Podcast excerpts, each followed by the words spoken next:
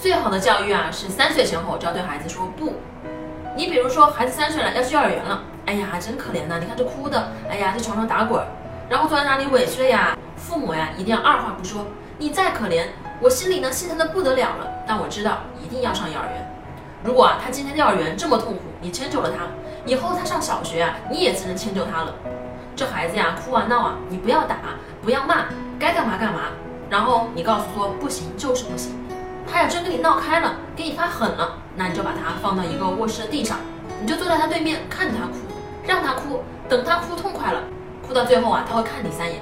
第一次睁眼呢是看你很愤怒，第二次睁眼呢就是对你有些乞求了，第三次睁眼呢看你还是这样，他就不哭了。你较量过他一次以后啊，他以后就再也不会跟你哭了。橱窗里有我为大家精选的育儿书单哦。